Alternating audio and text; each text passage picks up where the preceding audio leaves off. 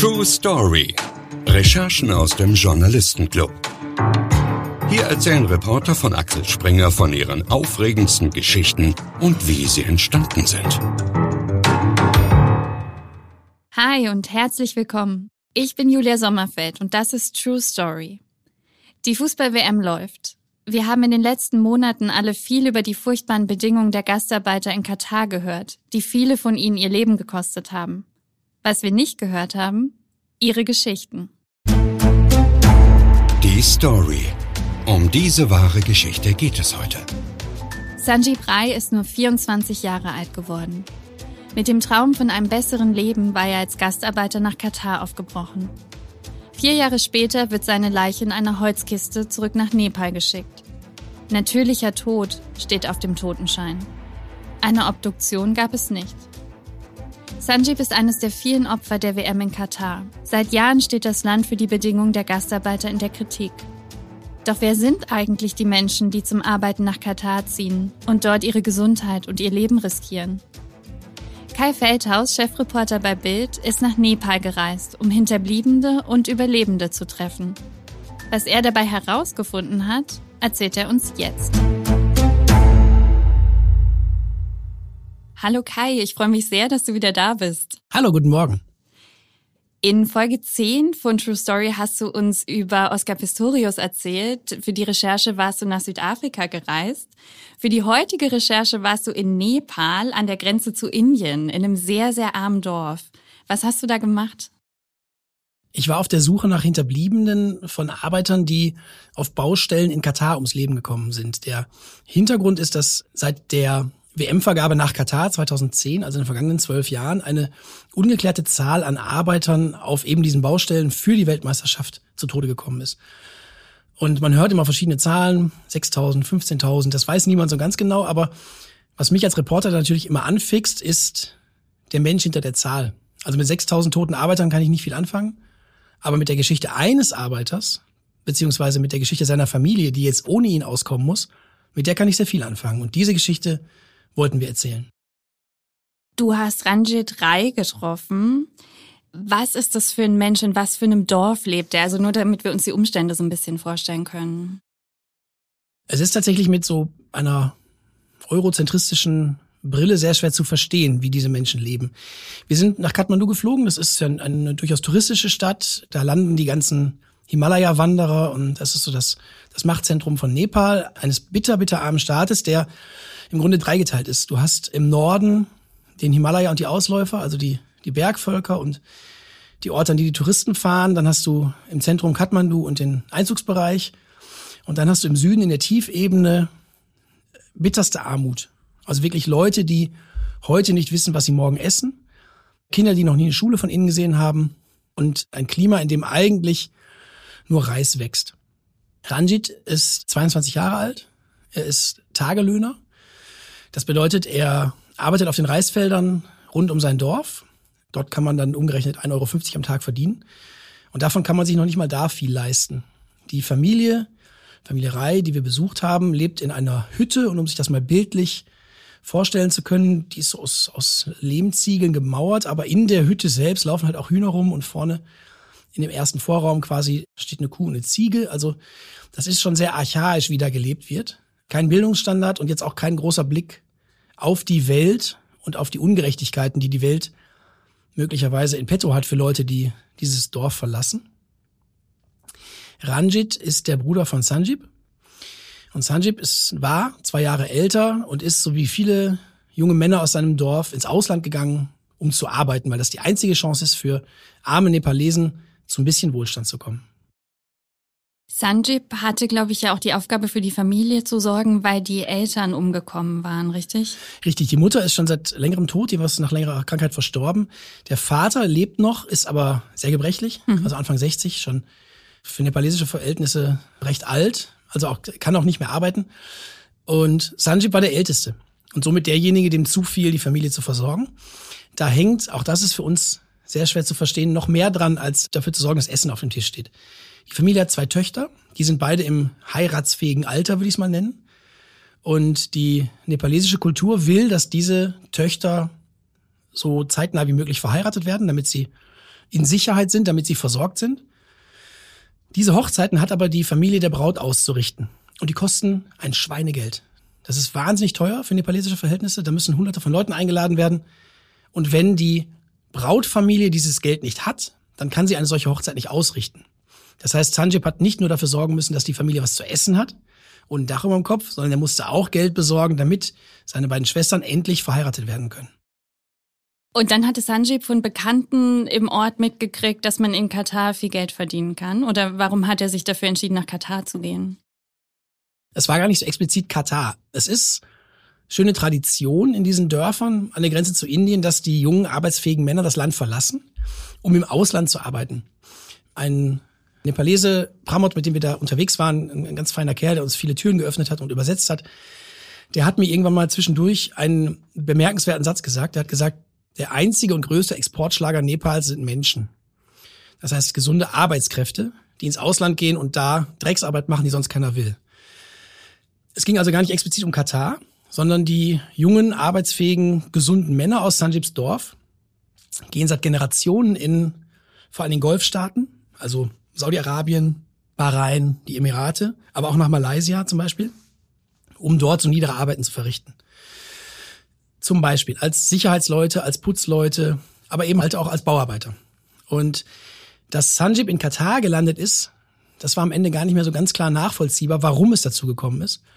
Es läuft dann wohl so, dass sich die arbeitsfähigen Männer an Mittelsmänner wenden, die sagen, ich möchte gerne im Ausland arbeiten. Und dann sagen die Mittelsmänner, ich habe hier die Anfrage von dem und dem Unternehmen, das baut in dem und dem Land das und das. Und dann gehen die dahin. Ich bin mir relativ sicher, dass Sanjib überhaupt keine Ahnung hatte, was Katar ist und wo das ist. Er hat einfach nur diesen Job angenommen, damit er die Kohle verdienen kann, die die Familie braucht. Du hast gerade erzählt, in Nepal ist es so, dass ganz, ganz viele junge Männer ins Ausland gehen, um zu arbeiten. In Katar ist die Situation eigentlich andersrum. Das ist ein Land, in das ganz, ganz viele Leute kommen, die auf Jobsuche sind. In Katar leben drei Millionen Menschen, ungefähr, so über den Daumen. Aber nur 280.000 katarische Staatsbürger.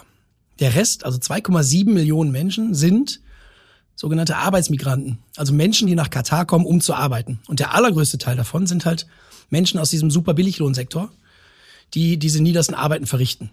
Und für die gab es nach der WM-Vergabe natürlich einen immensen Bedarf, weil da mussten dann Stadien gebaut werden, Straßen gebaut werden, Hotels gebaut werden, die gesamte Infrastruktur, der Flughafen musste erweitert werden. All das musste geschehen, um für die WM gerüstet zu sein, wenn plötzlich eine Million Fußballfans einfallen. Das bedeutet, Katar hatte noch mehr als die anderen Länder der Golfregion plötzlich einen riesigen Bedarf an Arbeitskräften. Und die haben sie vor allen Dingen in eben diesen Ländern Nepal, Indien, Bangladesch, aber auch in zum Beispiel Kenia und Uganda gefunden. Also überall da, wo du eine sehr große junge Population hast, die dringend Geld braucht. Und Sanjib hat Straßen gebaut. Auch das ist nicht mehr ganz klar nachvollziehbar. Wir wissen, dass Sanjib Straßen gebaut hat, weil er sich natürlich zwischendurch bei seiner Familie gemeldet hat. Also so globalisiert sind sie dann ja doch, dass sie dann am Ende alle ein Telefon haben. Also das erste Gehalt geht dann dafür drauf, dass man kommunizieren kann mit der Heimat. Und er hat dann immer seinen, den Nachbarn angerufen, weil der hatte schon ein Handy, die Familie selbst hatte keins. Und von den ersten Gehältern, die er da so bekommen hat, hat er dann seiner Familie ein Handy gekauft. Oder beziehungsweise ihnen Geld geschickt, damit sie ein Handy kaufen können. Bedeutet, sie haben darüber gesprochen und er hat halt gesagt, dass er Straßen baut. Aber es wäre für uns natürlich auch interessant zu wissen, welche Straßen genau und war er vielleicht auch an Stadien beteiligt. Das kann die Familie alles nicht beantworten. Man muss sich vor Augen führen, dass das die haben halt alle einen extrem niedrigen Bildungsstandard. Die wissen gar nicht so genau, wo der war. Ne, die wissen nur, der war im Ausland, hat gearbeitet und die Arbeit war hart. Aber was genau der da gemacht hat, das haben sie nicht nachvollziehen können. Von denen, die haben auch noch nie ein Stadion gesehen oder einen Flughafen oder eine Straße in dem Sinne, wie Katar sie baut, also achtspurig für eine Autobahn. Das bedeutet, mit unseren Maßstäben da ranzugehen und von denen die Informationen einzufordern, die wir gewohnt wären abzufragen, das funktioniert gar nicht so leicht. Wie seid ihr denn dann vorgegangen, um mehr darüber rauszufinden, wie Sanjibs Arbeitsbedingungen vor Ort waren? Der Pramod, unser sogenannter Fixer, so heißen die Leute, die dir halt die Kontakte vor Ort machen und übersetzen und dir helfen, solche Leute zu finden, der steht wiederum in Kontakt mit lokalen Hilfsorganisationen, die sich darum kümmern, dass diese Familien irgendwie versorgt werden. Also die quasi deren Rechtsansprüche vertreten würden, wenn sich dieser Sache jemand annehmen würde, wenn jemand sich dafür verantwortlich fühlte. Und über Pramod haben wir dann die entsprechenden Dokumente gesehen. Das heißt, wir haben Sanjibs Arbeitsvertrag gesehen, Wir haben seinen Pass gesehen, also Passkopie mit dem Visum für Katar. Unter welchen Bedingungen hat Sanjib denn in Katar gearbeitet? Sanjib hat immer nur berichtet, dass die Arbeit körperlich sehr, sehr hart ist, dass er wahnsinnig viel schwitzt, weil es unglaublich heiß ist. Das heißt, man muss sich vorstellen, in Sommermonaten sind in Katar halt bis ich, um 50 Grad. Dass ihn das alles sehr erschöpft, aber natürlich hat er auch gesagt, das klappt schon, ich schaffe das schon, ne, macht euch keine Sorgen. Warum sagt er das? Damit sich die Familie eben keine Sorgen macht. Ähm, der Sohn so viele tausend Kilometer entfernt und die Familie so angewiesen auf seine Arbeit, das sollte vor allen Dingen wahrscheinlich der Tatsache dienen, dass sie sich jetzt nicht so sehr sorgen. Wir wissen aber von Schilderungen von anderen Arbeitern, die wir getroffen haben, die überlebt haben, die zurück nach Katar gekommen sind, wie die Bedingungen da waren. Also sie leben dann in so Containern in der Wüste, also außerhalb von Doha, die zwar klimatisiert sind, aber häufig einfach nicht mit genug Wasser ausgestattet. Ein Arbeiter hat uns erzählt, dass der Brunnen da regelmäßig abgestellt wurde und dass sie dann auf der Baustelle immer Wasser abgezapft haben, damit sie abends was zu trinken haben. Also knüppelharte Bedingungen mit fünf, sechs, acht Menschen in so einem Container, zwölf Stunden Schichten und dann halt, wenn du medizinische Ausfälle hast, also wenn es dir nicht gut geht, wenn du krank bist und du in deinem Zimmer bleiben willst, dann verdienst du halt kein Geld. Das bedeutet, Sanjib und alle anderen Arbeiter, die mit ihm da unterwegs waren, sind auch arbeiten gegangen, wenn sie sich nicht gut fühlten. Also wenn es irgendwie ging, sind die zur Baustelle gefahren. Ihr konntet über die Dokumente nachvollziehen, dass Sanjib 2017 nach Katar gegangen ist. Im September 2021 bekommt sein Bruder dann einen Anruf aus Doha. Sanjib ist tot. Woran ist er gestorben? Wenn man das so genau wüsste. Laut seinem Totenschein ist Sanjib 24 Jahre alt und bis zu seiner Abreise kerngesund, eines natürlichen Todes gestorben. Das haben die Ärzte im Krankenhaus in Doha auf diesen Schein geschrieben. Man merkt schon, so wie ich es betone, dass das zumindest seltsam klingt. Sanjib hat morgens gesagt, dass er sich nicht wohlfühlt, dass er lieber im Bett bleiben möchte, sich erholen möchte. Das ist schon ein großer Schritt, also dass sich das zu trauen. Die meisten haben sich einfach zur Arbeit geschleppt, wenn es irgendwie ging, um Geld zu verdienen. Und als dann seine Kollegen nach Hause kamen, hatte er sein Zimmer verschlossen und öffnete nicht. Sie haben dann die Tür aufgebrochen und Sanjib war da wohl schon nicht mehr ansprechbar und hatte Blut gespuckt. Er wurde dann ins Krankenhaus gebracht und ist da dann verstorben. Die genauen Umstände sind eben nicht klar, weil sein Leichnam nicht obduziert wurde. Auf den Totenschein schrieb der Arzt natürliche Todesursache und noch irgendwas mit Herzstillstand, was am Ende der Grund für einen jeden Tod ist. Dann bleibt das Herz halt stehen. Auffällig sind zwei Dinge an diesem Totenschein und an dieser Todesursache.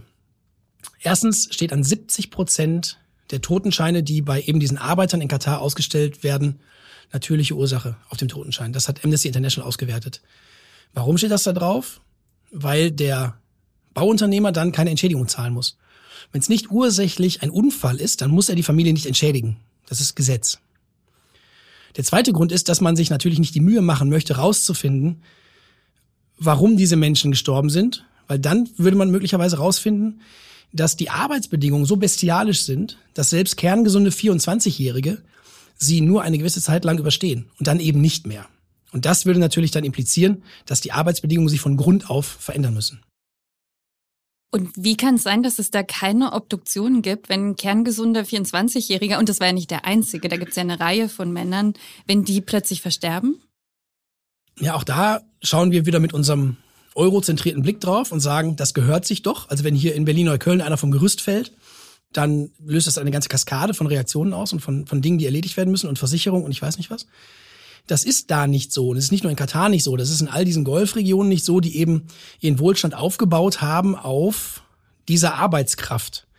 Ich habe das in einer der Geschichten, die wir aufgeschrieben haben, Menschenmaterial genannt. Die brauchen, um ein Haus zu bauen, Baumaterial, Stahl, Beton und Glas und Menschenmaterial, die das zusammenschrauben. Wenn das Baumaterial fehlerhaft ist, besorgen sie Neues. Wenn das Menschenmaterial ausfällt, besorgen sie Neues so unmenschlich wird damit Arbeitern umgegangen. Und das ist nochmal nicht explizit ein katarisches Problem, sondern genauso wird in Saudi-Arabien, in den Emiraten, in Bahrain, in Kuwait, genauso wird damit Bauarbeitern verfahren. Das Perverse an dieser Situation ist ja nicht nur, dass so damit den Leuten umgegangen wird, sondern dass die Leute das freiwillig tun. Weil das Risiko, so zu enden, immer noch besser ist, als zu Hause zu sitzen, nichts zu essen zu haben, die Familie nicht ernähren zu können. Also es ist eine von Grund auf pervertierte Situation. Diese Maschinerie wird einfach weiter gefüttert mit Arbeitern, so lange, wie sie Arbeiter verschlingt. Und wenn hinten ein paar rausfallen, dann schmeißt man vorne ein paar neue rein. Du hast Amnesty International eben schon erwähnt, mit denen hast du länger gesprochen. Was sagen die denn zu der Situation? Amnesty muss man zugutehalten, dass sie, also als wir alle noch uns nicht dafür interessiert haben, was denn wohl in Katar passiert, schon den Finger in die Wunde gelegt haben und schon Erhebungen gemacht haben, schon äh, versucht haben herauszufinden, wie viele Menschen sind da wirklich zu Tode gekommen, seit Jahren Druck aufbauen. dieser Druck, den Amnesty und andere NGOs da aufgebaut haben, führt ja auch dazu, dass sich etwas bewegt in Katar. Also fünf Jahre nach der Vergabe gab es ja die ersten Änderungen im Arbeitsrecht.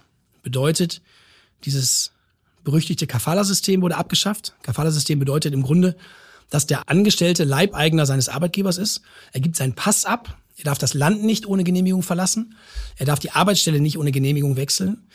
Das wurde abgeschafft, zumindest auf dem Papier. Wie es jetzt durchgesetzt wird, das steht nochmal auf dem anderen Blatt, aber das wurde abgeschafft. Und es wurden Arbeitsschutzmaßnahmen ergriffen, die zum Beispiel sagen, dass man in der extremen Mittagshitze zwischen 10 und 15 Uhr nicht mehr draußen arbeiten darf. All diese Dinge, die Katar in Bewegung gebracht hat und verändert hat, hat Katar nicht verändert, weil sie das aus sich heraus ändern wollten und menschlicher geworden sind, sondern weil Hilfsorganisationen wie Amnesty International da Druck aufgebaut haben. Du hast uns einen Einspieler von dem Amnesty-Expert mitgebracht, mit dem du gesprochen hast, Steve Cockburn. Die überwiegende Mehrheit der Todesfälle von Arbeitern in Katar, bei denen wir einen Zusammenhang mit der Arbeit vermuten, ist darauf zurückzuführen, dass sie bei extremer Hitze gearbeitet haben. Das kann dazu führen, dass sie nachts in ihrem Schlafsaal einen Herzinfarkt erleiden oder dass ihre Nieren irgendwann versagen. Aber diese Vorfälle werden nicht weiter untersucht, sondern einfach als natürliche Tode erklärt. Und das bedeutet, dass es nach katarischem Recht keine arbeitsbedingte Entschädigung gibt. Das ist nahezu in jedem Fall so. Und das bedeutet, dass Tausende und Abertausende von Familien nicht nur ihre Angehörigen verloren haben, sondern auch die finanzielle Unterstützung, die ihnen der Arbeiter, die geliebte Person, brachte. Und sie wurden dadurch noch tiefer in die Armut getrieben. Das heißt also, du hast es eben schon kurz angesprochen, weil Sanjib nicht direkt auf der Baustelle gestorben ist, sondern eben in seinem Zimmer, geht sein Tod nicht als Arbeitsunfall oder von der Arbeit verschuldet. Und dementsprechend hat seine Familie auch keinen Anspruch auf Kompensationszahlungen. Was natürlich doppelt bitter ist. Sie haben nicht nur ihre geliebte Person, ihren Bruder verloren, sondern sie haben im Prinzip auch eine ganz, ganz wichtige Lebensgrundlage damit verloren. Sie haben die ökonomische Grundlage ihres Lebens verloren. Also der, der Hauptverdiener, der 80 Prozent seines Geldes nach Nepal geschickt hat, damit die Familie über die Runden kommt, fällt jetzt weg. Das heißt, es ist nicht mehr nur so, dass da jetzt einer fehlt, der halt Teil der Familie war, was ja schon tragisch genug wäre, sondern sie müssen halt auch noch gucken, wo sie bleiben. Das ist in einem anderen Fall, den wir da in Nepal kennengelernt haben, noch viel gravierender. Da ist nämlich der Ehemann einer Frau ums Leben gekommen, unter ähnlichen Umständen wie Sanjib. Und da sitzt die Frau jetzt zu Hause mit zwei Töchtern und einem gerade fertiggestellten Haus. Also wir reden jetzt nicht von einem Einfamilienhaus von europäischen Standards, sondern von einer gemauerten Bude, die aber immerhin gemauert ist und Dach hat. Aber da sitzt die Frau jetzt auf Schulden von 700.000 Rupien, umgerechnet etwa 5.500 Euro. Und sie hat nicht die leiseste Ahnung, wie sie das jemals abzahlen soll. Ihre Einnahmequelle ist so ein kleiner Kiosk, wo sie halt Chips und Cracker und sowas verkauft.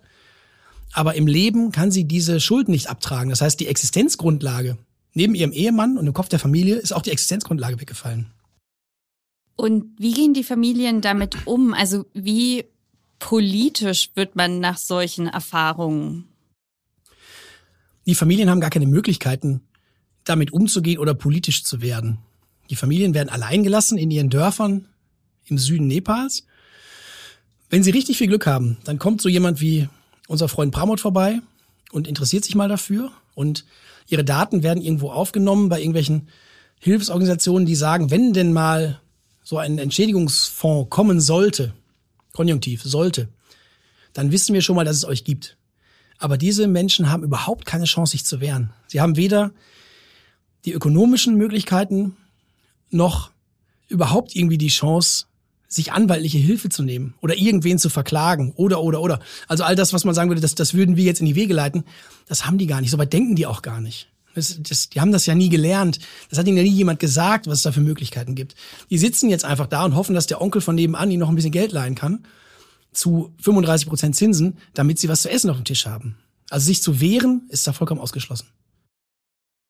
Um herauszufinden, wie die Arbeitsbedingungen in Katar sind, hast du auch mit Arbeitern gesprochen, die zurückgekehrt sind, die dir sozusagen aus erster Hand erzählen konnten, wie es da ist.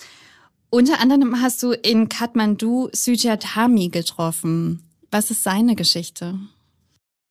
Sujan war beim Militär in Nepal, ist dann für drei Jahre nach Malaysia gegangen, mit diesem klassischen Schema, das wir schon besprochen haben. Das heißt, jung, gesund, arbeitswillig, kann in Nepal nichts verdienen, geht ins Ausland und hat in Malaysia, so wie er uns erzählt hat, drei Jahre lang als Sicherheitsmann gearbeitet, in so einer Mall. Das war angenehme Arbeit, also auch wahnsinnige Arbeitsstunden, aber zumindest nicht körperlich so anstrengend. Da hat er okayes Geld verdient, mit dem er seine Familie zu Hause gut versorgen konnte. Dieser Vertrag ist nach drei Jahren ausgelaufen und er dachte sich, oh, ist ja so gut gelaufen, das mache ich jetzt nochmal. Ist an einen Vermittler gegangen, so wie das halt läuft in Nepal, hat gesagt, ich möchte gerne noch mal ins Ausland für eine Weile. Der Vermittler hat ihm dann gesagt, okay, ich habe da einen Job in Katar, hat ihn da hingeschickt und der pakistanische Bauunternehmer vor Ort hat ihm dann aber gesagt, ich brauche hier Bauarbeiter, keine Sicherheitsleute. Und von da an war Sujan Bauarbeiter. Das heißt, auch er hat im Straßenbau gearbeitet, er war am Flughafen, hat da gebaut. Und von ihm haben wir eigentlich die eindringlichsten Bilder beschrieben bekommen, wie man da arbeitet. Nämlich diese zwölf Stunden Schichten, viel zu wenig Wasser. Also man muss sich vorstellen, bei 50 Grad Hitze, so viel Wasser kann man eigentlich gar nicht trinken, um das zu kompensieren. Und er sagt, da gab es dann einen Tank, der war aber häufig mittags schon leer. Und der Vorarbeiter hat nicht dafür gesorgt, dass es neues Wasser gibt das hat eine Kette von Reaktionen ausgelöst, die Sujan heute noch in seinem Leben extrem benachteiligen. Sie haben ein Hotel gebaut oder ein Gebäude gebaut, er wusste gar nicht, ob es ein Hotel wird, am Strand. Und dann sind sie in der Mittagspause immer ins Wasser gegangen, um sich abzukühlen. Und dort haben sie dann ihre Trinkflaschen aufgefüllt mit Meerwasser. Weil sie dachten, Meerwasser ist besser als kein Wasser. Ich musste draußen unter der brennenden Sonne arbeiten und wir bekamen nur sehr, sehr wenig Wasser. Weil wir so durstig waren, gingen wir zum Strand und tranken das Meerwasser. Ich wusste nicht, dass das schädlich sein könnte. Ich hatte einfach sehr starken Durst.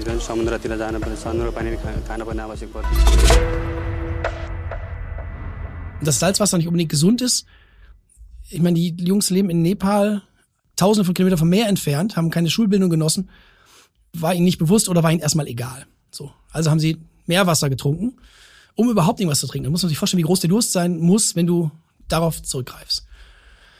Und er hat dann beschrieben, dass unter diesen knüppelharten Bedingungen er irgendwann festgestellt hat, also er musste sich morgens häufiger übergeben, und dass er nicht mehr gut sehen kann. Und hat dann gesagt, irgendwas ist vielleicht mit meinen Augen. Ich muss jetzt mal mit dem Vorarbeiter sprechen. Der Vorarbeiter hat ihn zum Arzt geschickt. Und der Arzt hat gesagt, ja, irgendwas ist mit ihren Nieren. Ihre Nieren arbeiten nicht mehr richtig. Warum das so ist, hat ihm der Arzt nicht gesagt, konnte er ihm nicht sagen. Warum das so ist, konnte er sich auch nicht vorstellen, aber die, die logische Kette ist ganz klar.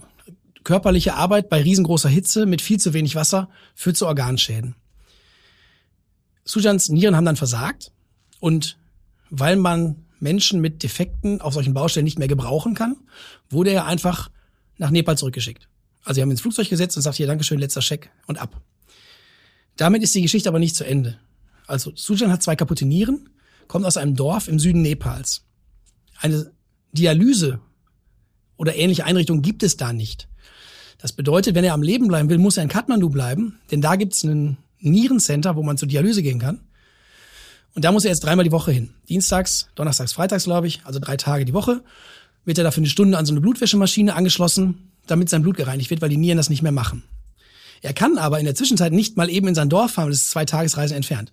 Er lebt also in Kathmandu, hat dort neue Kosten, weil er muss sich so ein kleines feuchtes Zimmer nehmen, kann nicht mehr arbeiten, weil er körperlich nicht in der Lage ist. Seine Familie muss ihn jetzt unterstützen mit Geld und Lebensmitteln, damit er überhaupt am Leben bleibt, damit er dreimal die Woche zu dieser Blutwäsche gehen kann.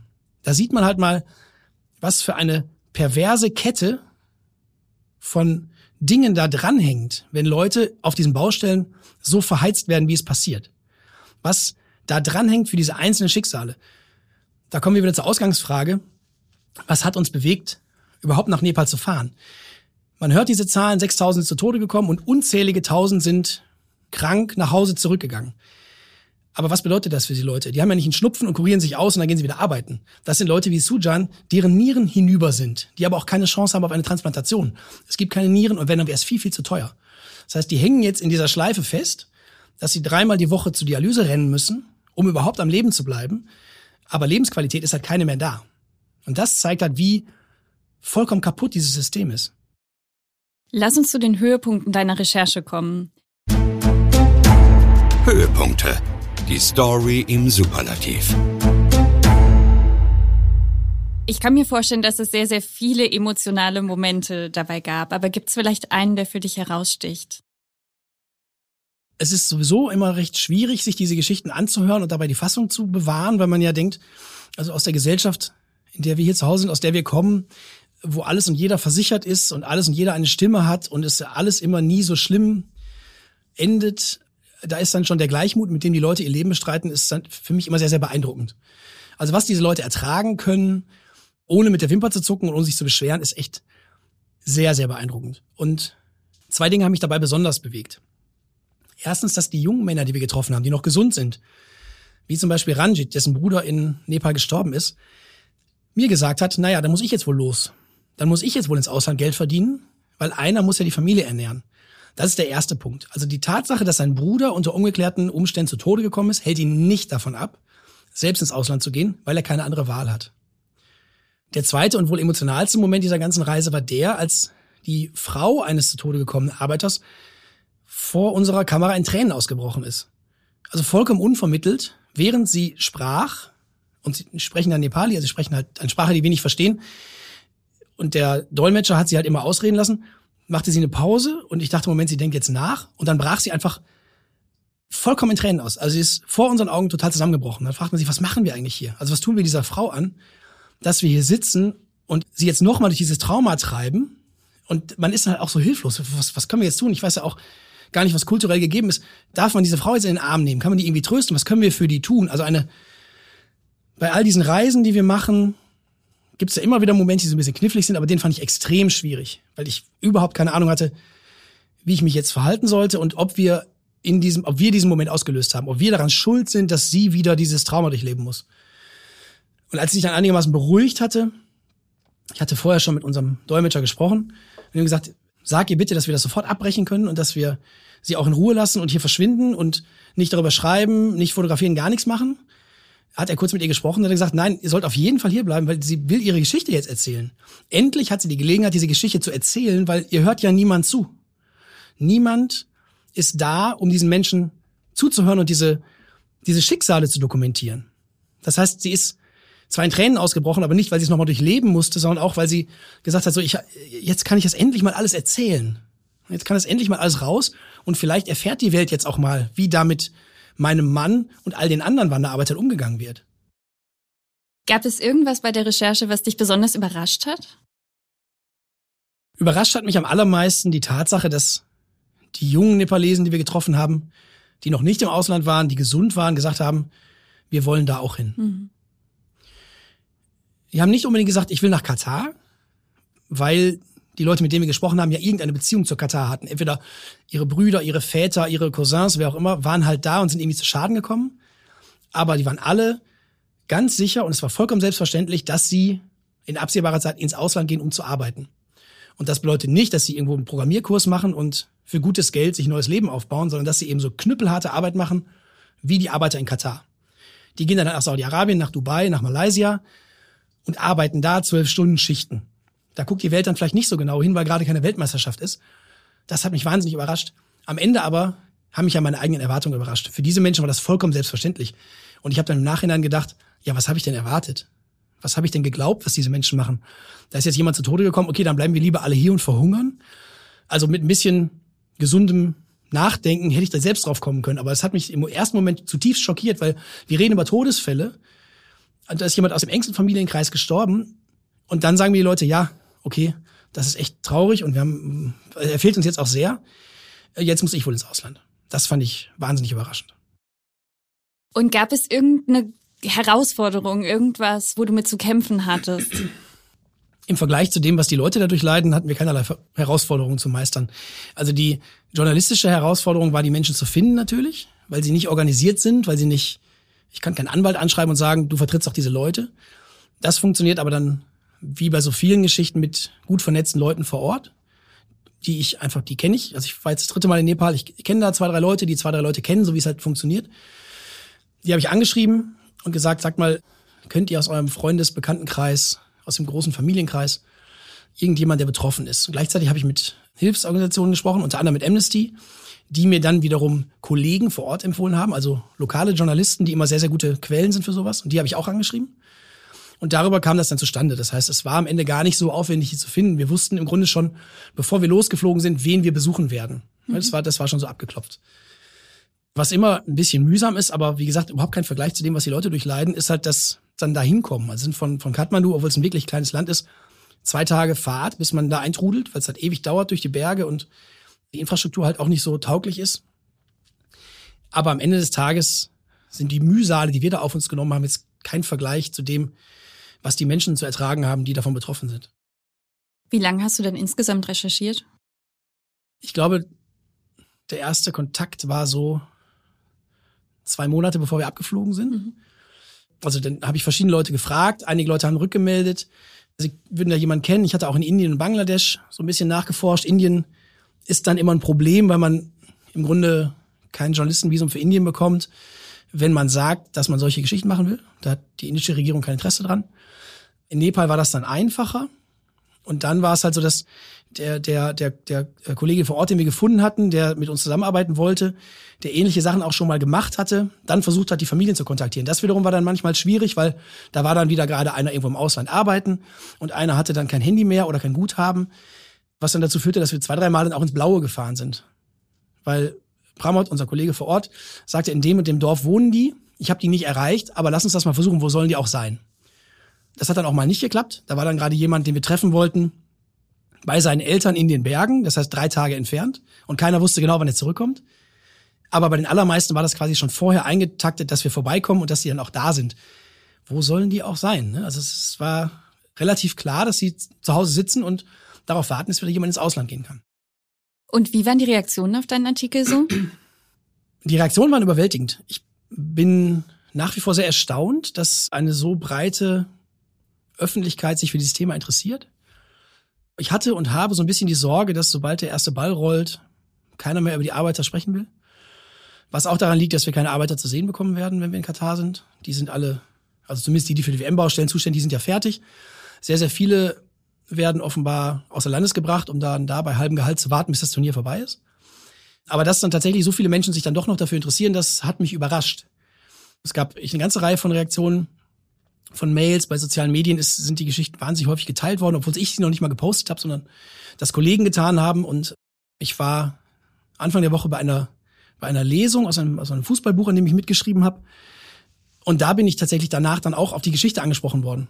Also obwohl es mit diesem Buch gar nichts zu tun hat, gesagt, Mensch, du bist doch der, der diese Geschichte aus Nepal gemacht hat. Das heißt, es gibt offenbar tatsächlich noch eine Bereitschaft, diese Geschichten wahrzunehmen, sich damit auseinanderzusetzen. Ich glaube, das ist meine Einschätzung als Boulevardreporter, es liegt halt an der Personalisierung, weil die Menschen bei 6500 Tote sich nichts vorstellen können, aber ein Gesicht und sagen, der hier ist gestorben, weil er für euch diese WM gebaut hat. So funktioniert der Mensch halt. Damit kann er sich identifizieren, da kann man empathisch drauf eingehen. Und da ist es schwieriger, sich diesem Schicksal zu entziehen, als der Zahl 6500. Deswegen gab es wahrscheinlich auch so viele Reaktionen. Und wie geht's dir selbst damit? Also du bist großer Fußballfan, hast gerade erzählt, du hast ja auch ein Buch geschrieben. Du bist zur WM vor Ort in Katar. Mit wie viel Freude kannst du dir jetzt nach dieser Recherche die Spiele dann noch anschauen? Es ist etwas schwierig, die Frage zu beantworten, weil es ja Leute hier im Haus gibt, die mir diese Reise bezahlen. Wenn ich jetzt sage, ich habe überhaupt keine Lust auf dieses Turnier, dann hoffe ich, dass dieser Podcast erst ausgestrahlt wird, wenn ich schon da bin. Nein, im Ernst. Es ist jetzt meine fünfte Weltmeisterschaft. Ich habe von der WM in Deutschland berichtet, ich war in Südafrika, in Brasilien und in Russland.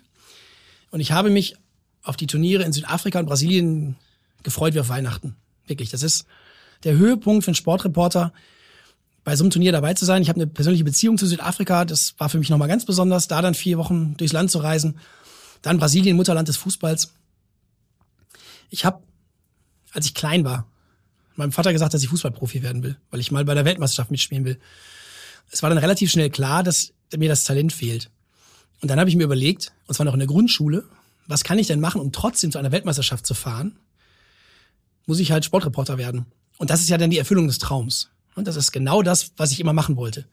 2018 in Russland war es schon ein bisschen anders. Da bin ich schon mit sehr gemischten Gefühlen hingefahren, weil man kann halt nicht in so ein Land fahren, ohne sich immer wieder vor Augen zu führen, wo man da eigentlich ist und was das da eigentlich bedeutet und auch was die politische Dimension ist. Wohin das geführt hat, sehen wir ja gerade. Und das ist jetzt bei Katar sehr ähnlich. Bei Katar habe ich tatsächlich Bauchschmerzen, weil ich glaube, dass wir ganz viele der Dinge, die berichtenswert wären, nicht berichten können, weil wir keinen Zugang haben, keinen Zugriff haben, nicht dorthin dürfen, wo man diese Geschichten erzählen könnte. Und dann bleibt die Frage, was kann man denn dann berichten? Ich bin kein Hofberichterstatter, der zeigt, guck mal, so bunt, schön, groß, toll ist hier alles. Aber trotzdem bin ich ja zuständig für die Geschichten abseits des Platzes. Ich mache ja relativ selten Spielberichte und gebe dann Noten, sondern ich schaue, was ist da in dem Ausrichterland los. Das war sogar in Russland noch vergleichsweise einfach, weil in Russland gibt's einfach viel zu berichten. Man konnte frei rumreisen. Es gibt historisch irre viele Anknüpfungspunkte, die sind in Katar ja alle nicht da. Bedeutet, das Geschichtenspektrum, das ich abdecken kann, ist zumindest von hier aus gesehen jetzt, ein paar Tage bevor es losgeht, extrem schmal. Ich weiß gar nicht so ganz genau, was ich da berichten kann. Also was, was ist denn erzählenswert, wenn ich die Dinge, die ich mir gerne anschauen würde, nicht anschauen darf? Ich war 2008 bei den Olympischen Spielen in Peking. Da war das sehr ähnlich. Da bin ich auch hingefahren mit der Maßgabe, schau mal drum rum und guck mal, was es sonst zu erzählen gibt aus Peking. Und Peking war die sauberste und ordentlichste Stadt, die ich je gesehen habe. Da wurden die Rasenflächen mit grüner Farbe besprüht. Aber in einem sehr eng abgesteckten Bezirk, in dem wir uns bewegen durften. Und abseits davon hatten wir nichts verloren. Ich glaube, dass es in Katar sehr ähnlich sein wird. Und hast du Pläne, wie du dann damit umgehen wirst? Gerade jetzt auch mit diesen Erfahrungen aus China?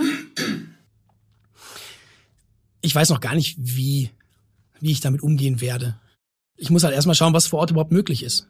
Also wie kann man sich fortbewegen? Wo kann man hin? Welche Geschichten kann man erzählen? Und ganz ehrlich, was interessiert die Leute hier auch noch? Ich habe ja diese wahrscheinlich nicht ganz unbegründeten Bedenken, dass sobald der Ball rollt, das Ganze drumherum und die Menschenrechte erstmal keine Rolle mehr spielen. Wenn Deutschland erstmal die ersten zwei Spiele gewonnen hat, dann ist den meisten Zuschauern wahrscheinlich auch wichtiger, ob Joshua Kimmich auf der Sechs oder rechter Verteidiger spielt, als dass irgendein kenianischer Sicherheitsmann mir erzählt, wie schlecht er behandelt wird. Das ist leider, leider gelernter Effekt von solchen großen Turnieren. Das heißt, ich werde einfach versuchen, die Geschichten zu machen, die ich mir vorgenommen habe. Ich kann noch nicht absehen, wie weit das gelingt. Und dann darauf hoffen, dass es Abnehmer gibt, die sich dafür interessieren. Aber all das ist noch, also ich habe noch keinerlei konkrete Erwartungen, was wir dort umsetzen können. Da muss ich mich vor Ort überraschen lassen. Und wenn du kein Reporter wärst, würdest du dann auch zur WM fliegen als Fan? Nein. Nein, zu dieser WM will ich als Fan nicht fliegen. Ich würde nicht zu dieser WM fliegen, A, weil ich nur in ein Land fliegen würde, wo ich mich dann auch mit der Kultur auseinandersetzen wollen würde. Also Brasilien zum Beispiel wäre ein hochattraktives Ziel für Fußballfans gewesen. Also wenn ich, wenn ich als Fan hätte fahren können, wäre ich, hätte ich das wahrscheinlich gemacht. Weil die ganze Nation ja aus Fußball besteht. Also es gibt ja niemanden, mit dem man nicht über Fußball sprechen muss. In Katar kann ich das nicht einschätzen. Katar hat keine Fußballtradition, spielt zum ersten Mal bei einem Turnier mit, weil sie es ausrichten. Das heißt, da würde mir schon mal diese Fußballhistorie fehlen. Der zweite Grund, und der hält, glaube ich, auch ganz viele andere Leute noch viel mehr davon, aber es ist die politische Dimension, sind die Kosten. Es ist ja, also das ist ja für einen normalen Fußballfan gar nicht bezahlbar. Ich kenne eine ganze Reihe von Leuten, alte Freunde, die regelmäßig zu Turnieren geflogen sind, die vier Wochen 94 durch die USA getourt sind, die nach Brasilien gefahren sind, die sich sogar ein Spiel in Russland angeguckt haben, nach St. Petersburg geflogen sind. Die sagen alle unisono, das machen wir nicht. Das kostet so wahnsinnig viel Geld. Ein Hotelzimmer pro Nacht 400 Euro. Die Flüge kosten jetzt schon ein Schweinegeld, egal von wo man fliegt. Die Tickets sind natürlich auch noch entsprechend teuer. Das ist uns zu viel Geld für diese Erfahrung, die uns da erwartet. Aber das ist ja, auch das ist ein sehr eurozentrischer Blick. Ich glaube, dass aus dem Rest der Welt, die nicht so ein kritisches Bild haben vom Ausrichterstaat, wahnsinnig viele Leute da auflaufen. Und denen ist das dann egal. Die freuen sich okay, jetzt haben wir mal äh, zum ersten Mal die WM in einem arabischen Land, gucken wir uns auch mal an. Aber ich persönlich, mich hätte das, glaube ich, nicht interessiert. Ich würde noch einmal ganz kurz bei dem kritischen Bild bleiben. Bild hat sich ja sehr lautstark dafür eingesetzt, dass Manuel Neuer und auch die anderen Kapitäne der Nationalmannschaften die Regenbogenbinde zu den Spielen tragen. Ohne Erfolg bisher. Wie siehst du denn das? Meinst du, es wäre wichtig, dass die Sportler sich da auch deutlicher positionieren? Ich bin da so unentschlossen, was das angeht. Auf der einen Seite denke ich mir, dass man Sportler auch nicht überfrachten sollte mit politischen Diskussionen. Auf der anderen Seite sind diese Sportler halt die Menschen, die man wahrnimmt, die dann, ich weiß nicht, vier Milliarden Menschen im Fernsehen sehen werden. Das hätte wahrscheinlich einen deutlich größeren Effekt, als wenn mein Nachbar sagt, ich gucke mir die WM aber nicht an. Das ist der FIFA am Ende mit Verlaub scheißegal. Ob 150 Kneipen in Deutschland die WM nicht zeigen, das merkt die FIFA bei ihrem Kontoauszug nicht. Also ich respektiere jeden, der sagt, ich gucke mir das nicht an, ich finde das vollkommen in Ordnung. Ich finde, es sind erstaunlich viele Menschen, die sowieso keinen Fußball gucken. Da ist halt relativ einfach zu sagen, ich gucke mir das nicht an. Ich respektiere aber genauso jeden, der sagt, ich gucke mir das an, weil ich einfach nach diesem nun wirklich nicht ganz einfachen Jahr oder den letzten nicht ganz einfachen zwei, drei Jahren sich einfach auf den Sport freuen und sagen, ich möchte jetzt mich ablenken lassen, Brot und Spiele. Ich will jetzt, will jetzt wieder Kamerun gegen die Schweiz sehen und mich einfach den ganzen Tag berieseln lassen und in so eine Fußball-Euphorie kommen. So, diese Menschen, ich verstehe die alle und ich will auch niemanden kritisieren. Die Sportler sind aber die, die wahrgenommen werden. Und ich glaube, dass zum Beispiel eine Regenbogenbinde ein relativ einfaches Statement wäre für eine Nation, eine Nationalmannschaft mit dem Gewicht, wie es die Deutsche hat. Und es heißt ja immer so, ja, wir können ja die FIFA nicht verärgern. Da frage ich mich, warum denn nicht? Was sollen die denn machen? Eine Geldstrafe gegen den DFB verhängen? Okay, bitte, dann zahlt der DFB die. Oder meinetwegen zahlen die Nationalspieler die von ihren Prämien oder was auch immer. Die FIFA wird Deutschland nicht vom Turnier ausschließen, weil sie eine Regenbogenbinde tragen. selbst wenn sie es täten, dann wäre der Skandal halt so groß und der Image-Schaden so groß, dass sich das niemand erlauben kann. Deswegen verstehe ich nicht so ganz, dass man da so zurückscheut. Also auch das Dänemark wurde jetzt verboten, Aufwärm-T-Shirts zu tragen, wo was von Menschenrechten draufsteht. Vielleicht bin ich naiv, aber ich frage mich immer, warum kündigen das überhaupt an? Warum machen die das nicht einfach? Was soll denn passieren? Kommen dann FIFA offiziell auf den Platz gelaufen und führen die Dänen ab? Das können die sich doch gar nicht erlauben. Man darf ja auch die Macht der Verbände und der Spieler nicht unterschätzen. Die sind doch diejenigen, die diesen Zirkus transportieren. Die FIFA braucht die doch. So, und dann vorher mal zu sagen, aber du, du, und das dürft ihr nicht, und ihr kriegt eine Strafe und ihr kriegt Punktabzug, das will ich mal sehen. Dass die FIFA irgendwie Punkte abzieht, weil er eine Regenbogenbinde getragen hat. Das würde eine sehr, sehr interessante Reaktion auslösen. Also ich bin sehr dafür, warum nicht einfach machen? Also nochmal, ich möchte nicht in der Haut dieser Spieler stecken, weil die müssen sich jetzt auf dieses Turnier konzentrieren und wollen auch gut abschneiden und werden halt ständig damit konfrontiert. Aber so ist der Zirkus halt. So ist, ich entscheide mich dafür, diesen Beruf auszuüben. Ich bin so gut, dass ich mein Land vertrete mein Land entscheidet, an diesem Turnier teilzunehmen, dann bin ich Teil des Ganzen, dann muss ich da halt durch. Aber vielleicht fehlt da auch ein bisschen so manchmal so der, der intellektuelle Horizont zu sagen, okay, ich setze mich damit auseinander und ich möchte dieses Statement setzen. Man sagt dann einfach, was der Verband sagt und der Verband will möglichst wenig Ärger. Ne, also nochmal, Bottomline, ich würde es sehr begrüßen, wenn Manuel Neuer im ersten Spiel gegen Japan mit Regenbogenbinde aufläuft, ja. Du warst ja schon mal bei uns, deswegen kennst du unsere letzte Frage schon. Ich habe sie vergessen. ist ein bisschen was her. Dann machen wir es nochmal. Stell dir vor, wir räumen dir die Startseite von Bild.de frei. Und du kannst dort machen, was du willst. Und es muss auch nicht während der WM sein. Ich würde den 19. Dezember 2022 gerne bestücken mit Deutschland Weltmeister und dann der Unterzeile und Nationalspieler spenden alle Prämien für Arbeitsmigranten aus armen Ländern. Das fände ich fantastisch. Das wären, also ich würde mich sehr freuen, wenn Deutschland Weltmeister wird, weil ich Fußballfan bin. Und ich glaube, das wäre ein fantastisches Zeichen. Keiner dieser Spieler braucht die Prämie, die sie für den Titelgewinn bekämen, kein einziger. Und wenn die FIFA sich sträubt, diese auch für sie Portokassenbeträge hinzulegen, dann würde ich mich freuen, wenn der Weltmeister sich entscheidet, hier sind die Prämien, Amnesty, Human Rights Watch, wer auch immer, macht einen Topf und entschädigt diese Familien wie die, die wir getroffen haben. Das wäre meine absolute Traumzeile für den 19. Dezember 2022. Das nehme ich als Schlusswort. Vielen Dank, dass du nochmal bei uns warst, Kai. Vielen Dank für die Einladung. Und danke auch an euch fürs Zuhören. Ihr wisst ja, wenn ihr uns eine große Freude machen wollt, dann gebt uns eine Bewertung, schreibt uns weiter so tolle Nachrichten oder empfehlt True Story euren Freunden weiter. Wir hören uns bald wieder. Bis dann. True Story. Folgt uns auf Instagram unter True Story-Podcast, wenn ihr keine Folge mehr verpassen oder noch mehr Stories von unseren Reportern wollt. bewertet uns bei Spotify oder kommentiert bei Apple Podcasts.